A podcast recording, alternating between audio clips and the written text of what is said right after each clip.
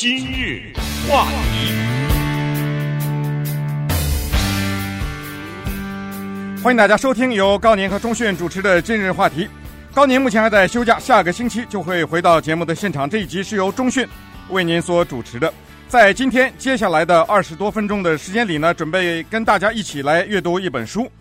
我们在看完这本书以后，会对一些人有更清楚的认识。同时呢，对一些被人们忘却的故事加深了一些了解。这个书呢，是由英国作家 Simon Winchester 最近刚出的一个新书。这个书的名字呢叫《The Man Who Loved China》，一个热爱中国的人。这个书的副标题很有意思，它是说一个破解了古老中国秘密的古怪的科学家的离奇的故事。那么这个故事当然可以从很多地方开始，我们可以。按照它正常的时间顺序去讲述，当然也可以进行倒叙。我想了半天呢，决定从这样的一个地方来开始。我们看一看这个故事和我们中华文化有哪些不解之缘，以及为什么这个作者 Simon Winchester 把它说成是一个古怪科学家的离奇的故事。那么，我们选择开始这个故事的这一天呢，是一九四三年三月二十一号，星期天。那当然，我们知道一九四三年的。世界那当时正是处在二次世界大战的战火当中，中国很多的地方正在日本的铁蹄之下。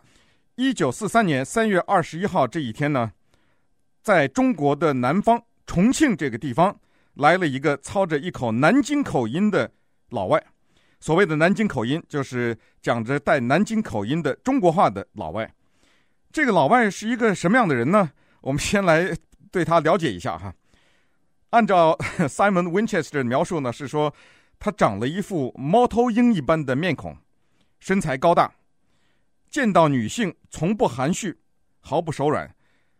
他对女性的征服可以说是所向披靡啊！讲话声音轻声细语，好似耳语。他有着社会主义的理念，也是共产主义的同情者。他是一个十足的怪人和天才。这个人的名字叫做 Joseph Needham，这是一个很怪的名字哈。但是呢，您再接着听下去，这个名字就会越来越不怪了。这个叫做 Joseph Needham 的科学怪人呢，他早餐的面包必须要烤到全黑，他才吃。他在二十四岁的时候，已经在英国著名的剑桥大学拿到了博士学位。他会讲多种的语言，他是一个裸体主义的倡导者。同时，也是一个英国的民间舞，叫做 Morris Dance，大概在这个时候应该念成 Morris Dance。他是这种舞蹈的爱好者，而且他有着照相机一般的记忆。我们知道什么叫照相机一般的记忆吗？就是说，有一些小孩子，我们发现他的这个记忆与众不同。你比如说，你给他打开一本书，他拿眼睛扫一眼，或者你给他看一大串的文字，他扫一眼以后呢，在他的大脑当中就好像有一个照相机。把这个镜头给照下来了。当他在回忆这一幕的时候呢，他不是像我们说记忆的是第一句是什么，第二句什么，他啪的一下能够从大脑当中调出一幅照片来，然后他能够居然在大脑当中看到这个照片第三行是什么，第六行的第五个字是什么。你一般的我们人做不到这个。我们比如现在让你背下一段话来，然后马上问你第三行的第八个字。你恐怕要从第一句开始背起，然后背到那一句，你可能才能数到那个字是什么。但是这个 Joseph Needham 呢，他有这个本事，这个很像是中国古代的一些人，叫做过目不忘哈，或者叫过目成诵。他能够记住，到了什么程度呢？他太太后来回忆说，他在剑桥期间曾经发表了三卷本的化学著作。这个化学著作在校稿的时候呢，有一段时间他躺在床上，他太太说他眼睛看着天花板。脑海中居然能够闪过他白天看过的这个书的校样，然后居然他在脑海当中能看到这个书里面什么地方印错了。注意，他根本没有打开这个书，就是他白天的时候曾经打开过书，晚上没有打开过。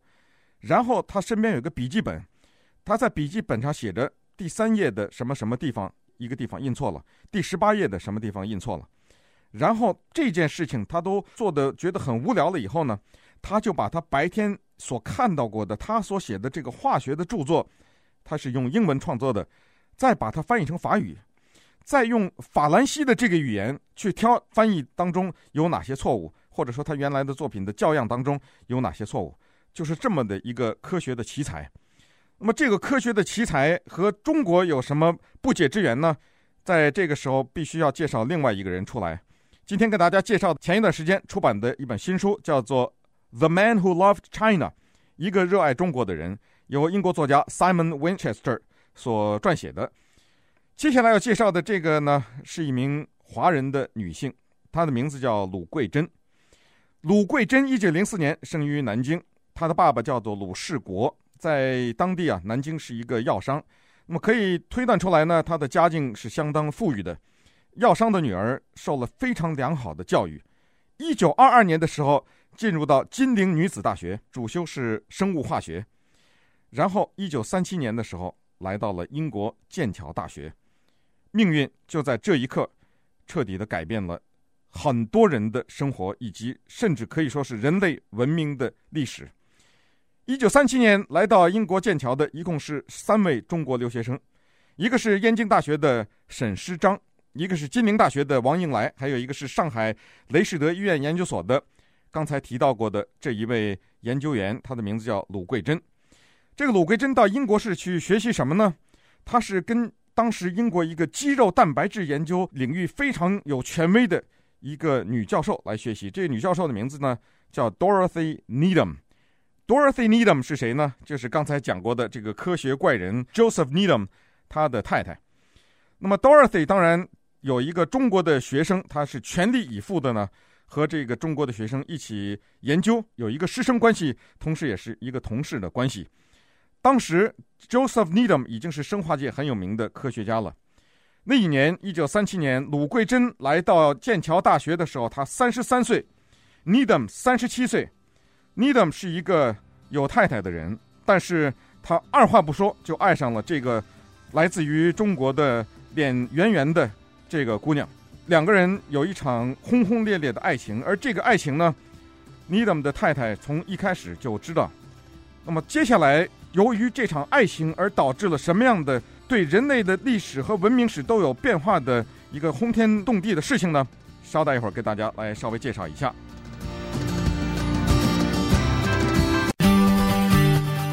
今日话题，欢迎大家回到今日话题的节目现场。在这样的一个早晨，我们在一起阅读一本不久以前刚刚出版的新书，它的名字叫《The Man Who Loved China》，一个热爱中国的人，讲的是一个古怪的科学家和他的情人的故事。同时呢，在这个书中也详细的描写了这个古怪的科学家为什么对世界文明有着不可磨灭的贡献。刚才讲到，一九三七年，一个叫做鲁桂珍的。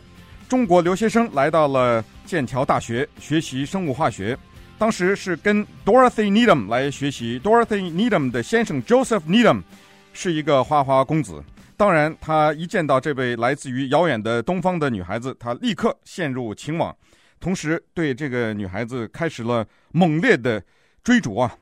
当然，刚才讲过，凡是被 Joseph Needham 看中的女人很难逃脱。可以说是所向披靡，所以很快呢，两个人就变成了情人的关系。这个过程当中呢，Needham 的太太后来也发现了，但是当时在英国的知识界，他们有一种反叛的文化，他们也是反叛的一对夫妻。反叛到什么程度？Joseph Needham 和他的太太 Dorothy 在结婚的时候，在选定结婚日期的时候，他们问人家：如果按照我们西方的传统，你们认为哪一天是最不吉利？人家说是十三号礼拜五，这个我们大家华人都知道。他们就好，那我们就在那一天结婚，看看到底怎么样。所以从这就可见一斑了哈。再加上呢，他们夫妻二人应该都是裸体主义者，在一九三十年代的英国，哪怕是在西方，这些大家恐怕也会对他们有另眼相看吧。那么鲁桂珍当然一边在剑桥学习，一边就和他的同事兼导师的先生就发展了这么一场婚外恋，而当时鲁桂珍呢，他已经下定了这么一个决心，他决定呢做一个独身主义者。我不知道是什么原因导致他下定了这样的一个决心。好，那么重要的这一天呢，就来到了。根据 Simon Winchester 的记载呢，他说，一九三八年冬天的一个晚上，剑桥大学最著名的天才科学家，同时也是剑桥最花心的学者 Joseph Needham。和他太太的学生兼同事，华人微生物学家鲁桂珍两个人躺在床上。当时激情已经过去，而这个 Joseph Needham 呢，有一个习惯，他每一次在激情之后呢，他都要点燃两支烟，因为鲁桂珍也是一个吸烟的人，鲁桂珍的烟瘾还挺大的，所以他习惯性的是在嘴上点燃了两支烟以后呢，把一支烟给他的情人鲁桂珍，另外一支烟呢，他自己留着。这个时候啊，我不知道是鬼使神差吧，或者说是一个学者的天生的与生俱来的好奇心，他就问了一下这个鲁桂珍，他说：“这个英文香烟啊，cigarette 这个字，中文怎么写？”哎，这个鲁桂珍呢，一听到他的情人 Joseph Needham 问他，觉得挺好奇的哈，就起身呢，拿了一支笔，写下了繁体字的“香烟”这两个字。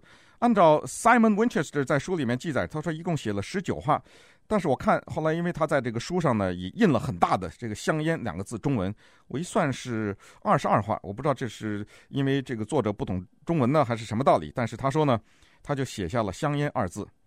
接下来，Simon Winchester 在他的新书《The Man Who Loved China》里面写道，他说，就在这个时候，远方的一扇门好像突然打开了，让 Joseph Needham 看到了一个完全陌生的世界。后来，鲁桂珍在日记里也写到，他说：“当时 Joseph Needham 就问他，他说：‘啊，你们的这个语言写出来这么的漂亮啊？’他说：‘我必须得学习这个语言，尽管他那个时候已经精通至少七八门语言了。’接着他说：‘如果我不学习这个语言，我会死掉。’他的原文叫 ‘I will bust’。那么接下来呢，好奇心很强的 Joseph Needham 就问他的情人鲁桂珍啊，他说。”那我的名字叫 Joseph Needham，那像我这么个名字，要拿中文怎么写啊？鲁桂珍呢？接下来一个有趣的对话，他说：“哦，呃，你要是一个字一个字的翻译啊，就不太容易哈。”他说：“我给你起个名字吧。”他说：“Joseph 呢，在中文叫做约瑟，Needham 呢，很难翻译哈。但是我们要注意，鲁桂珍是一个有南京口音的人，所以他把这个 Needham 嘛。这个“尼”这一声呢，他翻译成“李”。他说：“我给你起个名字吧，叫李约瑟。”这个李约瑟呀，Joseph Needham，他打死也不知道当时的这个南京口音，使得他的名字永垂史册。为什么说呢？因为南京人是了呢不分啊。最著名的就是老刘拿牛奶啊，老刘拿牛奶，要让南京人说是老刘拿牛奶，因为他们这个“呢”这个音呢发不出来，所以呢。这个 Joseph Needham，这个 Needham 这个姓氏 N 开头呢，他的发音是 Joseph Leedham，所以他一想说，既然叫 Leedham，那就是姓李呀。于是李约瑟这三个字就永远的伴随了这一位学者。那当时这个 Joseph Needham 觉得挺困惑哈，他说：“你告诉我一下这三个字什么意思？”鲁桂珍就告诉他说：“啊，李呢是一种水果，当然他说也是中国人一个很常见的一个姓。约呢。”是约会，或者也可以说是一个合约。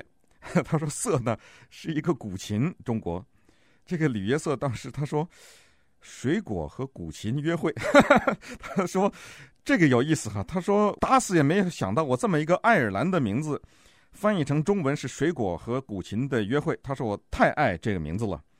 但是李约瑟 Joseph Needham 他所不知道的是，在那一个夜晚如何改变了他的一生，同时。也如何为世界的文明立下了一个丰功伟绩啊！就是在一九三八年的那个晚上呢，一直到他一九九五年去世，他和中国就结下了不解之缘。同时，我个人也认为，整个的中华民族都欠他一个巨大的人情，同时也应该向他致敬。那么，接下来我们就看一看发生了什么事情。在那天晚上以后，他就开始向鲁桂珍学习中文，同时还请了一个捷克的汉学家，他是当真的来学习这个语言。当然，鲁桂珍因为变成了他们家庭的一部分，他的太太 Joseph Needham 的太太也对这个所谓的我们现在人的用的一个词语叫做“第三者”也表示接受。那么在这种情况下呢，鲁桂珍还给他太太起了个名字，既然是 Needham 也姓李嘛，Dorothy 他给翻译成李大斐，斐就是上面一个非洲的非，下面一个文化的文，所以就是李约瑟、李大斐夫妻跟着这样一个第三者，这样一个情人鲁桂珍他们。开始了在剑桥的研究，但是吕约瑟这个时候就把他研究的重点从化学，从解剖学呢开始变成对中国语言的研究。那么他开始彻头彻尾的学习这个古老的语言。当然，他所不知道的是，他在学习的过程当中呢，就带了一个浓厚的南京的口音。这就是为什么一开始介绍说，一九四三年的时候，这个操着南京口音的老外来到了中国。那当然，李约瑟的照片，还有这个书的一些提到的一些人物的照片呢，都可以在 am 一三零零 dot com 上面看到。昨天晚上的时候，以及在今天早晨的时候呢，我都把这些照片放了上去，叫做一个热爱中国的人。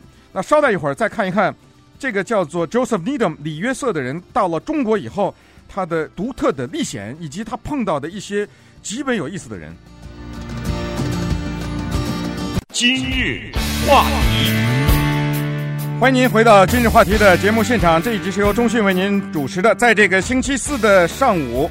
我们花这个二十多分钟的时间呢，跟大家一同阅读一本书，了解一些人。这个书的名字叫《The Man Who Loved China》，一个热爱中国的人。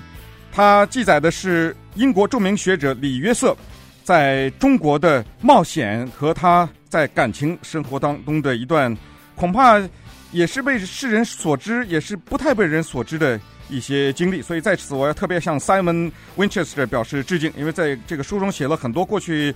我们很多人实际上都不知道的事情，但是发掘了大量的资料，看了大量的这个日记，还采访了很多的人，才写出了今天的这一本书。那么，当然刚才讲到了李约瑟受到了他的情人鲁桂珍的影响，立刻对中国的文化和中国的语言就深深的爱上了，所以他决定就把他的后半生奉献给这个民族。所以在一九四三年三月二十一号星期天的这一天呢，他就来到了中国。他到中国是干什么的呢？当时他的使命是帮助英国政府给中国的知识界，就是那些学者和科学家们呢，提供援助。我们知道，当时全世界正处在反法西斯的这个水深火热的战争当中，而中国呢，正在遭受日本铁蹄的践踏，所以政府呢，躲避到了重庆这个地方。那当然，Joseph Needham 也来了。在这里呢，根据这个历史的记载，我们可以看出来，英国政府确实是。值得我们称道哈，他在当时自己一九四三年的时候还正在打仗，他自己的经济情况也并不是很乐观，但是在这个时候，他居然拿出宝贵的金钱和他的人力来帮助中国的知识界。他把 Joseph Needham 派到中国，就是看看中国知识界需要什么，然后英国政府就把这些东西整船整船的要向中国运输，帮助中国的这个知识界。所以在这种情况之下呢。Joseph Needham 来到了中国，在中国，他除了在重庆啊，还有包括这个其他的一些城市，广泛的和知识界接触以外呢，他还跋山涉水啊，遍游中国的云南这个缅甸边境的这些热带森林，他的足迹就是从这些边境一直到贵州、四川，后来又自己开着车，骑着毛驴，走了中国十多个省，在西北的什么陕西啊、甘肃啊，东南的什么广东啊、福建呐、这些他都去了。在这个过程中，他操着一口南京口音，和中国的老百姓和中国的难民同挤一辆火车，有一次还一起冲过一个马上就要被炸掉的铁路桥。他是一个极具胆量的一个科学家，也极具冒险精神。主要的原因就在于他好奇心太强了。他的好奇心强的是什么呢？就是他有一个问题，他认为说他要用毕生的精力向西方。证明一个东西，这个东西他还没有找到答案，但是他要证明，就是这个伟大的国家，在他没落之前呢，在他的人民饱经腐败和战争的摧残之前，曾经有过无比辉煌的科技文明，就是这些人，他们有着不可思议的创造力，为整个人类发展做出了可以说是无与伦比的贡献。但是为什么西方不知道火药、印刷术、指南针等等这些东西是中国发明的？他首先就惊奇地发现，中国的印刷术比古腾堡早六百年。然后，不管是从四川还是云南，他看到从果树的种植，从这个纺织到水利，从玩具到衣服，从建筑，从天文地理到琴棋书画，包括一些健体强身的方法到医疗药物，从数学冶金到美食，他所有的这些都是非常宝贵的和丰富的文化财富。为什么没有任何西方人知道？没有任何人把这些东西介绍给西方，于是在这个时候呢，他就提出了一个所谓著名的李约瑟问题。这个李约瑟问题到今天也没有非常令人完美的解答。这个问题就是，中国古代科技的发明，让世界上其他的古代文明可以说是望尘莫及。为什么到十六世纪的时候，这个国家突然停滞不前？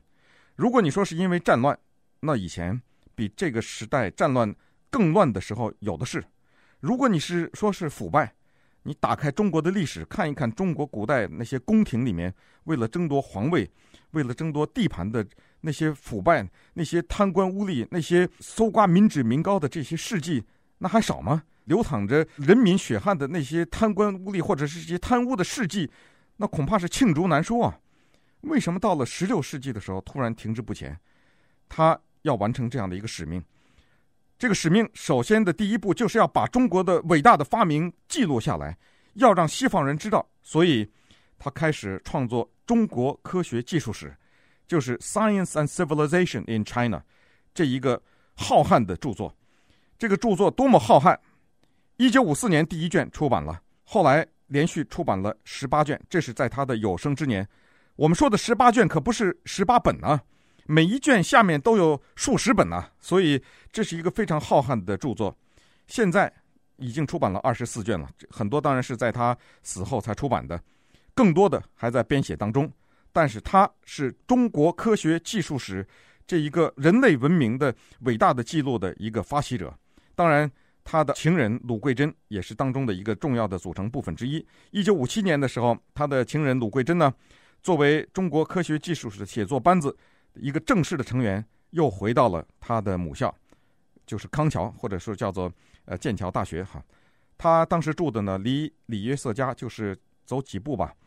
李约瑟和他的太太在这个房子当中，他的情人就住在不远的地方。但是他们二人开始了漫长的编写中国科学技术史的这个过程。为了让更多的其他的科学家参与到里面，鲁桂珍就建议说，成立一个李约瑟研究所。由李约瑟任所长，鲁桂珍任副所长。当时在康桥建立这个研究所的时候，可是一件大事啊！因为鲁桂珍呢是很有心，他把当年在中国的母校，就是金陵女子大学，他有一个教学楼，他把这个蓝本搬到了剑桥。这个是小桥流水的这种建筑，除了小桥流水之外，还有所谓的这个回廊亭台啊。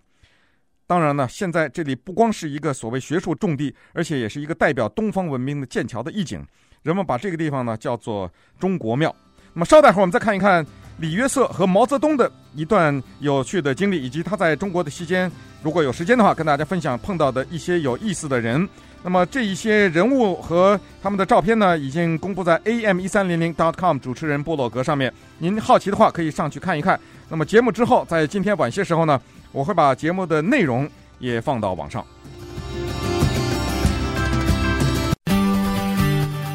今日话题，欢迎您继续收听由高宁和中讯主持的《今日话题》。高宁目前在休假，这一集是由中讯为您所主持的。今天呢，跟大家介绍的是一本不久以前出版的新书，叫做《The Man Who Loved China》，一个热爱中国的人，记载的是李约瑟博士为中国的文化和为世界文明所做出的贡献。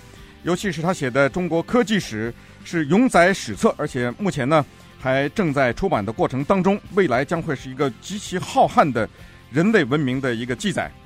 后来在一九四三年来到中国以后，他五几年回到剑桥，后来又来到中国大概十次八次之多哈。但是其中比较值得提的呢，是一九七二年的那一次。一九七二年，当时中国正是文化大革命如火如荼的时候。那么当时呢，他来到中国以后，他觉得非常的伤心，因为他现在发现，当时七二年的中国人对他的态度好像冷淡了。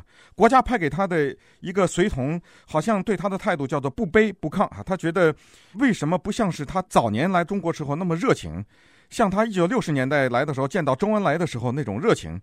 所以他在日记当中也写了，我觉得作为一个中国人的老朋友，我觉得非常的伤心。但是呢，一九七二年的一天晚上，一个奇怪的事情让他可以说至死也不能理解，就是一个政府的官员突然告诉他说：“对不起，请你马上穿好衣服，主席要见你。”他说要跟你讨论一个非常紧迫的国家大事。他这个里面英文他自己写的是 “urgent matter of state business”。哎呦，他说 urgent 很紧迫，于是他苍忙地穿上了衣服，大概简单的梳洗了一下哈，带上了一条领带，就坐上了一辆早已在等待的他的车。这个车把他从长安街开到了新华门，到最后呢，就进入到了中南海里面。他进到了一个布置非常典雅的这么一个书房里面哈，看到毛泽东呢正坐在那个地方。那当然，二人寒暄了一通以后，李约瑟基本上应该是不用翻译的。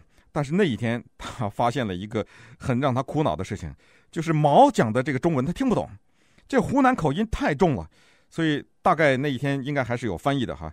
毛呢对他亲切的叫约瑟啊，一口一个约瑟先生。那么毛就跟他说了哈，他说这个我今天实际上让你来啊，我有个问题想问你，你是一个算是我很熟的西方人了，跟你这么熟的西方人，我认识的也并不是很多。我相信啊，你对汽车一定很了解，你知道吗？我曾经了解到啊，你喜欢开呃跑车啊。哎呦，李约瑟一听啊，挺高兴，他就是说，确实是哈，他说我是很喜欢开跑车，而且还把这个跑车的名字说出来了。然后毛呢，接着就跟他说哈，他说你对外面的世界的汽车工业的发展一定很了解哈。我想问你一个问题，就是我应不应该让我的人民啊，让他们开汽车？还是让他们继续骑自行车。他说：“约瑟，请你帮我出出主意好吗？”哎呦，这个李约瑟一听就马上一愣啊！他说：“这是一个什么问题啊？汽车和自行车之间做一个选择？”那当然出于礼貌呢，李约瑟就说了：“他说，呃，主席，他说我呢，原来在剑桥的时候啊，我是常骑自行车的。他说，在我们剑桥那个地方呢，每个教授、学生大家都骑自行车，校园很大。”但是接下来他刚一张嘴啊，想说，他想说什么呢？他在日地说，我当时刚一张嘴想说下一句话，就是作为一个发展的国家，作为一个工业化的国家，一定要发展汽车工业。他说这句话还没说，我刚说完，在剑桥我们每个人都喜欢骑自行车的时候，他说我发现主席的嘴啪的一下就裂开，他就笑了。他说在这一时刻，他说我知道我说了一句主席想听的话。他说还没等我说下一句，主席就说，他说。约瑟，你很爱我们中国人。他说：“连你这样爱我们中国人的人都说要骑自行车，那我决定了骑自行车。”当然，他说的骑自行车不是说他自己啊，他说的自行车的意思就是说我决定让我的国民骑自行车。那这个事情对后来中国的整个的工业的发展到底起了什么样的作用？他说：“我到现在也不知道。”他说：“因为他去中南海的路上，坐在这个轿车里面，看到的街上全都是骑自行车的人。他说中国人已经在骑自行车了，是为什么主席要在很晚的时间把他叫去进行这么短的一个谈话？而且当他说完自行车以后，主席立刻就叫他的工作人员把他给带走了。”所以这一点令他非常的困惑哈，所以这个是一个很有意思的。当然，书中记录了很多有意思的人，包括什么这个赫胥黎啊，中国的科学家华罗庚啊，周恩来啊，以及在中国最有名的一个新西兰人叫做路易艾黎啊，这个著名的同性恋。他说他后来两个人交了很好的朋友，但是在一九四九年以后呢，呃，这位叫做路易艾黎的同性恋者后来被中国的政府呢要求他隐瞒自己的同性恋这个倾向，所以很多中国人。知道路易艾黎是中国共产党党员，在中国住了六十几年这么一个白人，但是不知道他是同性恋者。同时呢，在书里面的结尾的地方，啊，他记述了呢，就是老年了以后，一九四八年呢，这个 Joseph Needham 李约瑟的太太就罹患了一个叫做更年期早衰症，后来很早的时候就罹患了老年痴呆症。到了一九八二年的时候呢，她除了她的老公李约瑟以外，谁都不认识了。到了一九八七年，Dorothy Needham 去世，她的骨灰就埋在李约瑟的办公室旁边的那一棵菩提树下。后来到了一九八九年九月十五号，这个两个人结识五十二年的这一对老年的情侣呢，终于他们在剑桥就结婚了，在剑桥的凯斯学院教堂正式结婚。